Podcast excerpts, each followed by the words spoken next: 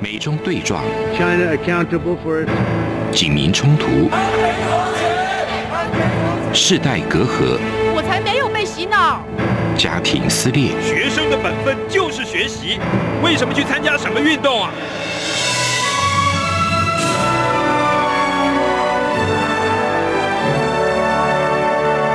我们可以聊一聊吗？可以跟你说说话吗？我们聊聊好吗？我想好好跟你聊天。每周四晚上十点，由张明天跟大家聊聊天。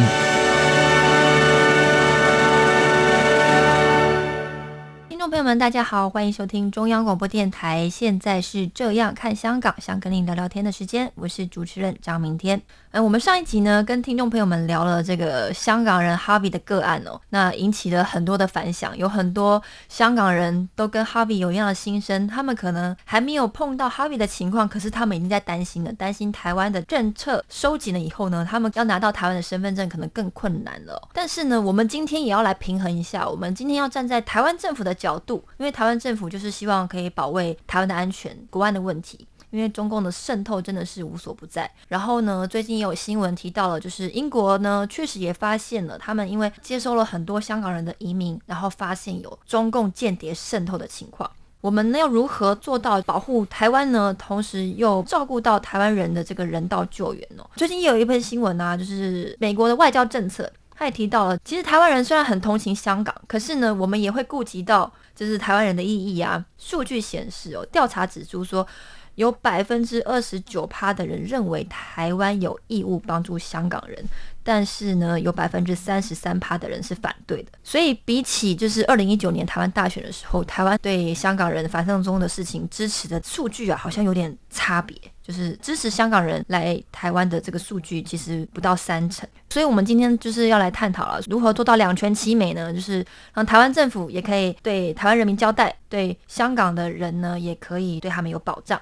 那我们先来欢迎今天的来宾，第一位是香港的代表 Ringo，各位听众大家好。那另外一位是台湾师范大学的副教授，那同时也是台湾新著名人权协会的理事长杨松荣老师。各位观众大家好。那我们今天呢，呃，先来听听 Ringo 的个案好了。Ringo，您已经拿到身份证了，那您好像帮助了很多来台湾想要申请身份的香港人，可以聊聊你的情况吗？我现在目前都还在帮我岳母申请那个一亲的移民。去年我们二月的时候，台湾这边发生疫情很严重的时候，所以台湾政府封关了，不让这些申请移民的人进入台湾。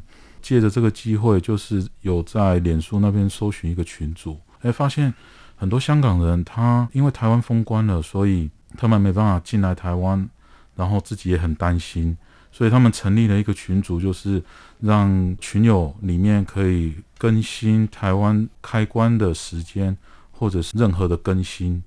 借此，我们就是收到很多港友提出对台湾政府修改的移民法律感到担忧的地方。您自己已经拿到身份证，然后您太太也因为疫情的关系也拿到身份证了。是的，我然后现在是您的岳母要透过疫情的方式申请她的身份证，对，没错。然后还在等待。帮你岳母的过程中，然后你找到了一个香港人群组，然后你发现有很多人香港人都是因为等不到台湾身份证，然后感到忧心跟焦虑。你就开始做协助这些香港人来台湾的帮忙。呃，应该是说提供比较新的讯息，或者是说呃，看有什么可以协助的地方。嗯嗯，因为毕竟自己老婆是香港人，那岳母香港人，想说呃能帮的话就尽量帮忙这样子。呃，那您要不要先聊一下，就是现在台湾政府原本的条例对香港人的就是人道救援，然后可是后来收紧条例后会变成怎么样？这边要先从香港、澳门居民进入台湾地区及居留定居许可办法这边说起。它里面的第二十二条，它其实原本在二零一八年二月六号的时候，二十二条第三项是写原为大陆地区人民未在大陆地区以外之地区连续住满四年的话，不予许可申请移民台湾的。它这边就会有一个弹书，就是说，你虽然是在大陆出生，可是你只要在其他地区连续住满四年以上，是可以剔除就是大陆地区人民的这个条件，不予许可的条件。那可是突然在二零二零年八月十七号的时候，去年八月十七号，是的，没错，他就把四年的住满条件移除了，所以变成说，你只要一出生在大陆的话，你就没有办法移民到台湾。嗯嗯，那我觉得这个是很不公平的事情，而且他是突然修改，并没有做过讨论或者是呃审查的部分。是不是还有修改一条，就是他如果有任职过大陆地区的行政、军事、党务，或者是其他公务机关，或者是香港的一些公单位，你就不能符合这个条件？是的，这个是在第二十二条的第十项，也是去年八月十七号的时候修改的。是的，没错。那这个的话，就很多香港人担心说，像香港的医管局其实是公家单位。所有的医护人员都必须要透过医管局来做训练之后，才能到医院去任职他们的职位。这样也有一些就是在中资银行里面做文员的，那他们也担心，我已经在香港有任职这些中资单位，会不会被台湾政府误认为我是在党机构或者是中资机构里面做工作，而影响到他台湾移民的条件？嗯嗯，Ben 的个案要不要先讲一下？他是就是等于说，他有跟香港政府宣誓，但他其实是一个公务员，对，呃，一生就是做公务员，在今年的两三个月之后，他就可以退休领那个退休金。嗯嗯。那可是因为香港的国安法的关系，他突然新增了一条规定：如果公务人员要拿退休金的话，必须向香港政府宣誓，以表效忠，嗯嗯，他才能拿这一笔退休金。是。不幸的是，Ben 的老婆今年一月的时候，她依专才条件来申请专才移民台湾，也被很可了。老婆来台湾，那可能到明年的一月，她就可以申请定居。老公他目前还在香港，所以他也希望拿这笔退休金能移民到台湾生活。那可是因为在香港、澳门居民的申请居留定居申报书里面，二零二一年的七月十九号。新增了一条第三项，现曾于香港或澳门政府部门任职者，宣誓或签署声明拥护基本法、效忠港澳政府，会落入台湾政府的联审条件里面。嗯嗯嗯，这样就导致变的这个个案，他也很担心自己申请不过来，那只有老婆拿到台湾的身份证。好，杨老师你怎么看？嗯，这个有几个部分呢？我们先从好的部分来讲。一般来说啊。在各国申请移民的时候，哈，其实不一定会把这些详细的衡量的标准把它写出来。嗯嗯嗯。那至少在台湾呢，现在哈，这个是一个比较敏感的问题。到最后经过一番讨论之后，把它写出来了。至少在写出来的这个角度来讲，资讯是比较公开了哈。这是从好处来看。那我猜测里面有一些部分是误解，但是也有一部分是当初修改的时候没有考虑清楚。我希望呢，就是呃，能够持续的反映这些意见。第一个地方是说，在其他地方居住四年以上，我猜测那个部分是这样啊，就是说，如果你现在直接申请的话，是以港人的身份申请；如果呢，你现在就说移民到另外一个地方去，比方说你移民到美国、哈加拿大，甚至是 BNO 到英国去，他的意思是说。如果你已经到其他地方取得其他的身份的话，其实你就不再是香港人了，你就直接从那个地方申请过来。如果你有别的地方的身份，你申请来台湾，事情会非常单纯啊。我想这个是，也许是当初他的那个修改的其中一个原因。那另外呢，就说呃有一些规定加上来，这是因为后来就说要协助香港人移民到台湾来的时候，在所有的法规里面，其实对港人算是所有类别里面最开放的。因为这样的关系呢，所以他会把一些条件加上来，那就会有刚刚讲到的中资机构啦，哈，或者是说要跟谁，就说有宣誓哈等等这样的条件加上来。我认为这些条件呢，是应该可以透过案例啊去做讨论，讨论了之后，让这些个案哈能够根据实际上的情况来斟酌。假如呢这样情况的人没有提出来的时候哈，可能主管机关他并不晓得说他过去做这样的修改会。不小心哈，阻断了一些人的这种可能性。嗯，所以我想就说这些部分是可以斟酌、可以争取的。第三个部分是要说的地方是说，其实台湾跟香港之间哈，过去有很长的时间有良好的沟通，理论上像这些东西是可以透过合适的管道哈沟通来反映。那因为有时候就是相关执行的人，他对相关的业务不熟悉的时候，他也希望有这个比较清楚的指引。那如果说能够有一个好的讨论的话，我相信就说这个部分是可以改进的。是，刚刚杨老师的说明应该就是说，其实台湾的很多政府公务人员不一定真的了解香港人的情况，他们就是公务人员，他们就是考试考上了，然后就是执行政府给他的规范，然后他们就按照这个执行。那今天政府为了国安问题，然后收紧了这个政策，包括了禁止大陆出生的人来台湾。然后还有包括他们可能宣誓过效忠香港政府，或者是在中国中共党政机关工作过的，他们就觉得说，哎，这些可能有国安疑虑的，他们一律都禁止。像这样子的规范是不是合适呢？我们下一个阶段要来讨论哦。但是呢，台湾的这个铜锣湾书店的店长林荣基，就是他已经拿到台湾身份证，他认为啊。这样子政府的做法，他觉得很好，他是赞同的，因为他觉得这些中国党政军背景的人士呢，只有限制这个条件，不足以杜绝中国对台湾的渗透。因为其实他自己遭到泼弃啊，像那个何韵诗歌手来到台湾，遭到这个中共的这个，我觉得是很暴力式的、很粗暴式的这样子的破坏。其实台湾的民主是应该被保障，但是也有人认为，以香港人的角度，他觉得这样子的收紧哦，好像不太合理。可是有些人。已经拿到身份证了，他就觉得说：“哎，我们应该要更严格的审查这些有可能共产党卧底的人来台湾。”杨老师，您觉得这样子的标准合不合理？我想要特别就说提出一个观念来了哈，因为刚刚有听到就说，呃，是现在正在申请一亲呐哈，一亲的这个签证。那我特别要说的地方是说，相对于其他国家哈，台湾的这个一亲方面的规定啊是比较落后哈。其实如果你看一下像美国的数据来讲哈。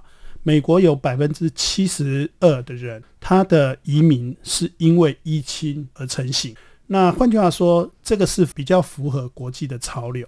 意思是什么呢？就是说，如果我们从一个地方移民过来呢，它是有比较多人互相之间的这样家庭团聚的，实际上哈，安全的顾虑上是可以降低。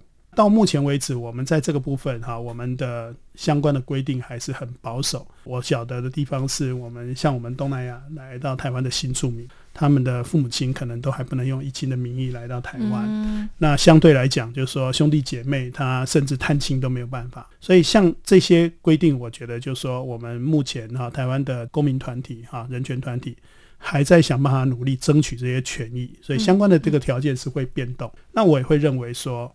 刚刚讲到这种安全的顾虑，的确这个是目前的一个议题。的确在制定的过程里面会有很多就是考虑不周全的地方。我们是有责任哈，告诉他们说，哎，这个地方其实呢应该要有一定程度的这个弹性跟调整，至少要经过一个审议的过程。那另外呢，假设我们能够发展一个比较好的哈，就是一个人保证另外一个人哈，像这样的互相保证的方式，夫妻啦，或者是同样家庭成员呐。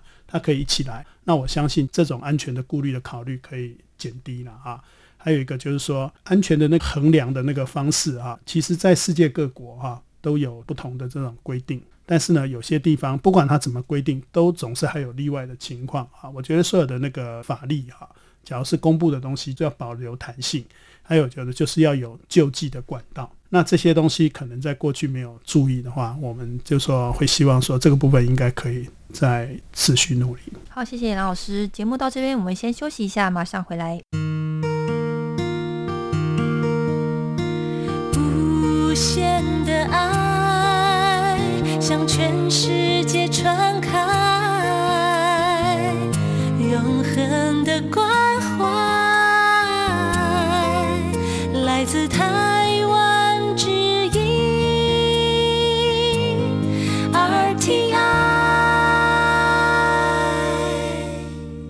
欢迎回来，现在是这样看香港，想跟你聊聊天的时间，我是主持人张明天。可能有很多的人觉得。台湾人帮香港人不是理所当然的哦，有很多的台湾人觉得说，哎，有帮助你们就要很感恩了。但是呢，也有另外一个看法，他就说，没关系啊，那你们就像日本、像韩国一样嘛，就是那为什么你们当初政府要给那么多承诺，说什么人道救援啊，要支持撑港啦，哦，什么港澳条例已经可以帮助很多香港人了，但是在实际执行的时候，这个港澳条例真的是非常的不完善。身为执政党，你就会面临到一些批评，就是什么吃人血馒头啦，用香港人的血换选票啦之类的，就是蛮难听的。但是确实是香港人他们的一个情绪上的反应哦。所以我觉得政府应该要来好好的面对这样子的问题，大家要来平和理性的来看看要怎么解决，而不是去只有设定一个很高的门槛，说哦你是大陆人的背景你就不能来，或者是说你有参加过党政军的这个单位你就觉得说哎你有国外问题，这个真的是有很高的标准，可是呢。好像就是政府单位完成任务，说，哎，我已经对国安问题有把关了。可是我觉得这个是一个很不负责任、也很消极、很懒惰的一个做法。请问杨老师，我想不会有人觉得说不同意台湾要先安全，才可以保障香港人来台湾安全。一定大家都希望台湾安全，但是设定的这个标准到底有没有讨论空间？你觉得？是，我想啊，就说我猜测了啊，台湾在制定这个相关的规定的时候啊，可能有一点闭门造车了。嗯。我个人是曾经有接受陆委会港澳处的委托，哈，到香港的新移民的研究。我们有一个团队，哈，到香港去那边访问了所有的这个不同的类别的这个新移民啊，哈。后来的这个修改的这个过程里面，我从来没有接受过任何哈，就说政府单位的询问，表示说，可能政府在制定这个过程里面，他可能对于香港一个特别的状况不了解，嗯。因为香港过去即使是跟中国大陆最紧张的时候，其实每天都还有人从中国大陆来到香港啊，一天一百五十个人的这个名额是从来没有断过。那所以说，现在在统计上，这个新移民的人数就非常可观。那尤其是有很多人是在年轻的时候，就是他还在小学啦，或者是更年幼的时候就来到香港。基本上在香港的这样的环境里面。你在香港成长是跟出生的这个状况是不太一样的。我想可能相关的这种制定的过程里面欠缺对这方面的了解，嗯，所以呢他会不知道该怎么样去制定了哈。如果是一个很自私的这种制定的方式的话。那我想，全世界哈，那个很多移民都不需要了哈，因为我只要说，哎呀，你是在哪里出生，你信什么教，就通通都决定了哈。嗯嗯。那实际上，在各国的这个案例里面哈，一方面根据这个资料哈做详细的考量了啊，另外一方面哈也还有面谈哈互动的过程。真正移民的权利，移民官是可以判定，可是移民官呢，在各国都一样哈，他都是根据经验的累积。当他累积到一定的程度的时候，他就会知道说什么样背景的人，他的思想呢比较接近，比方说啊，比较接近香港的主流社会的思想。那如果没有太特别的偏离的话，哈，我们也没有足够的理由怀疑的话，他应该就放在这个类别里面。这个呢，并不是在技术上做不到，但是呢，也必须要用一些心哈，在这个程序上下功夫了啊。我希望还是希望说。我们最后能够有一个比较完善的一个制度哈，才不会到最后大家一直抱怨不断的出现。对，那 Ringo 你自己有没有什么想法？就是说，对于保障台湾的国安问题，同时又可以对香港人进行人道救援，你觉得这个标准应该怎么样来定定？我觉得。就是政府应该在港人申请移民要来台湾的时候，这一个申请人一定交了很多的资料给政府。政府其实就应该要实际的去审查这样的资料是不是正确，然后才让他移民台湾。那如果他是在申请的时候，政府并没有把关好的时候，让申请者来到了台湾，第一他已经住进了台湾了。如果真的有国安的疑虑的话，这位港人对台湾有什么疑虑？是没有人能掌握到的。对，我觉得这个是一个问题，杨老师，就是第一个条件要先定好。对啊，你已经审查资格完了，可是我在这边已经待了一年了，然后呢，明明就是可以拿到身份证，可是你却又拖，然后又说我好像不符合资格，我觉得这样好像不太合理。所以我刚刚在讲说啊，其实每个国家了哈，他会把他的那个移民官哈专业化。不会让那种就说完全没有经验的人，只是单纯凭着一些规定这样就来审。那台湾的移民官的情况怎么样？我想我们的确需要培养对香港事务熟悉的人才了啊。我们说到目前为止啊，我们台湾其实是没有这样的体制了。嗯，我们在台湾没有任何一个香港研究的地方啊，我们没有任何一个课程哈，是教香港的这个认识跟了解。那这样的话，就说你必须要专门的去培养一些人，他对香港的情况更了解、更熟悉、更敏感，这样才能够做出一个就说比较精准的判断现在这种就说啊，把所有哪一个类别人通通都排除在门外哈，这并不是一个现代国家哈。是应该要有的水准。是，所以就是刚刚 Ringo 他提到，就是说我在丢资料的时候，我都还没来台湾，你在审查我的时候，你国安问题就应该考虑进去，对，而不是我到了台湾，然后等一年两年，怎么都一直拿不到身份的等，然后变成焦虑。像上一集的那个 Hobby 的情况，他就觉得哦，我失望了，我要决定要离开台湾了，因为期待很高嘛，所以他失望也很大，就会变成这样的情况。所以这个部分好像呃台湾政府也有很多改进的空间。在其他国家哈、嗯嗯你取得移民资格本身，在这个之前就的确有做审查了。是啊，当你一旦有机会可以入境了之后啊，对，其实就说呃，表示你国安已经没有问题了。是可是台湾是，哎，你投资没有问题，先进来。嗯后来要给你身份证的时候，是说你国安有问题。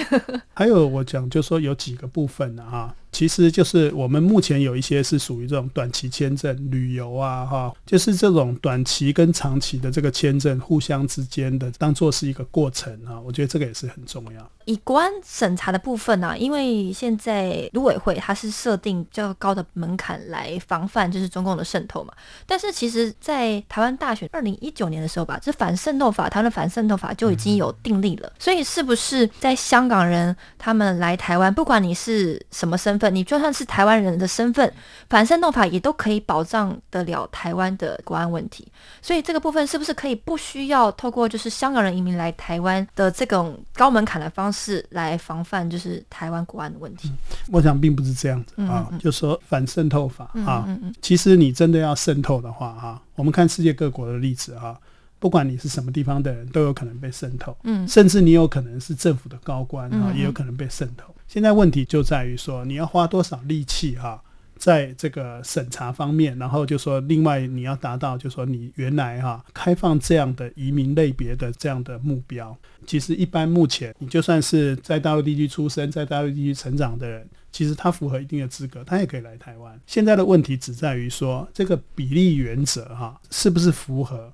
我们目前其他一般的这个这个相关的规定，看起来我们应该像是说，在香港的国安法实行之前，台湾对香港的那个政策是宽松的，有意的宽松。对。但是呢，在国安法之后呢，我们收紧，现在是有点矫枉过正的收紧。嗯嗯，所以我们是要怎么样去达到一个平衡点？嗯这个必须要有一个专业经验。专业的养成很重要，希望就是说，在这个部分呢，其实是就是说，我们应该要发展更好的这种就是审查的方式。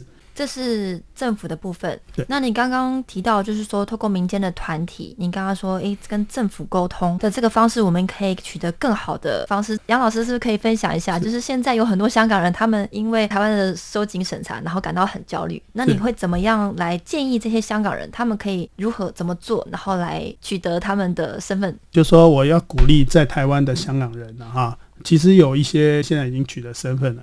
香港从过去一九四九年到现在哈，其实台湾跟香港一直保持是一个良好互动的关系。对啊，唇齿相依，唇亡齿寒。呃，一直不断的都有香港的人来到台湾，然后在台湾定居。对我希望这些曾经哈，就说有香港经验的人能够团结起来了哈，扮演好一个沟通的角色嗯啊，能够协助政府在这个过程里面，就说去分别清楚。原则上哈，你要真正严格的时候，你什么都可以严格，你所有的东西都可以怀疑。嗯可是呢，在合情合理的情况下哈，其实也是可以透过更多的这种交互的这个了解，让台湾这个社会更充分的哈去接受。香港有很多人才，其实香港人才加入台湾的这个就说行列里面哈，嗯嗯。其实对我们来讲是非常有正面的而且对于。抗共也很有帮助，因为香港人、他比我们还更反弹，就是中共的这些就。是有他们有这个经验跟了解嘛啊，所以就说其实这里面这是有好处的哈，所以就说特别是台湾也人口结构上也需要这个移民来填补啊，我们现在空缺的这个人口这一件事情本身把它安排的好啊，做得好，绝对是就说台湾是可以加分。我们说在目前的这个过程里面哈，大概美国跟英国都算是做的受人注目的了啊。嗯嗯，尤其是英国哈，大手笔的接受 BNO，那加起来可以是上百万人的这个计划。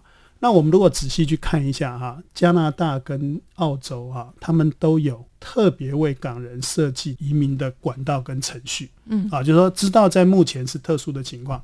那我们目前在台湾呢，我们还没有这样一个，就说特殊的这种安排。那我希望是说，我们能够汇集更多的就是了解的人哈，然后透过这个台湾的这个民间社会哈，这个公民团体专家的意见，就是说把这个部分把它安排好。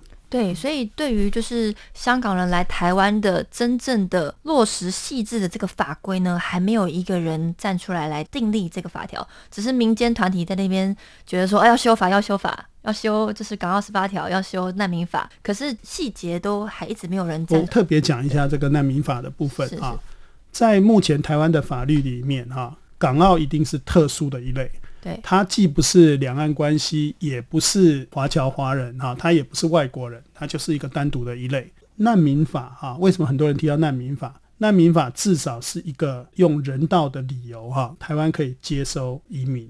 如果我们连一个标准的程序都没有的时候，我们很难哈去做其他的这个安排。现在既然总统都说了，说我们是要用人道的角度来协助香港人。问题是说，我们目前的法律里面没有一个方式叫做人道的方式可以进到台湾来，哎，所以我觉得这个部分应该要赶快把这个空缺补起来。是，然后那个方法就像您刚刚讲的，就是透过民间团体跟香港人他们组成的这个资源的整合，然后还有很多就是法律的这个专业投入进来，定地衡量一个适合台湾又适合香港人道救援的具体办法。我个人是的确是这样建议啊。我们看那个美国的立法里面有专门替香港的专门立法《香港民主与人权法》。那我觉得就是说，其实我们也可以考虑香港特殊的情况，也给予特殊的立法。对，我觉得这个是势在必行，因为我觉得香港是比较急迫，因为来台湾的香港人已经太多了。可是难民法还比较牵涉到国际的其他难民，什么叙利亚难民，什么中国难民，呃，中国应该是属于两岸人民关系条例了。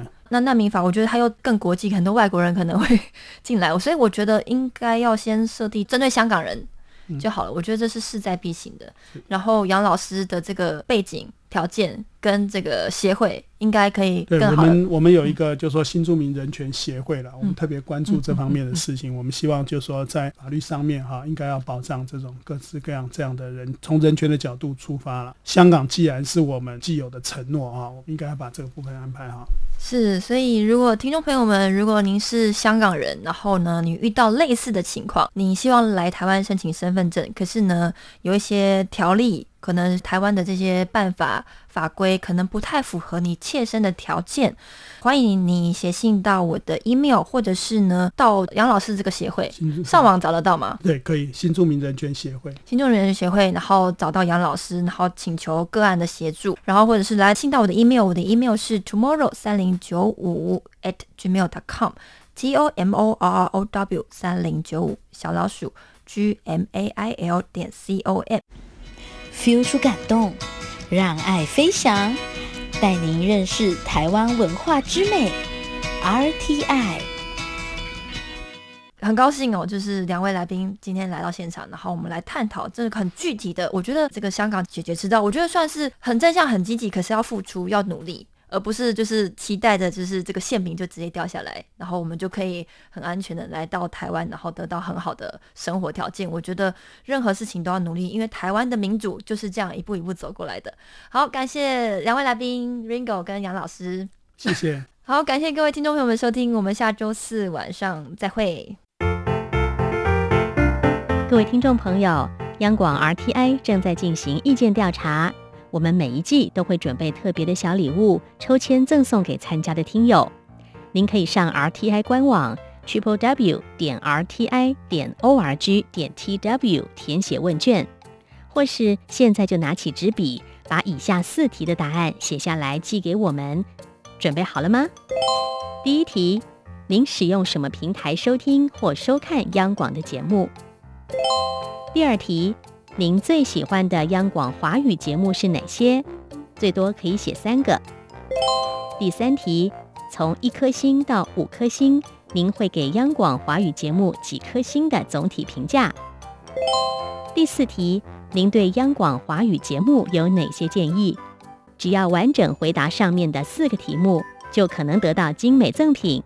请您把答案寄到台湾一一一九九台北邮局。第一二三至一九九号信箱，或是使用电子邮件寄到 audience 零一 a u d i e n c e 零一 at rti 点 org 点 tw，并留下您的姓名、性别、年龄、国籍就可以喽。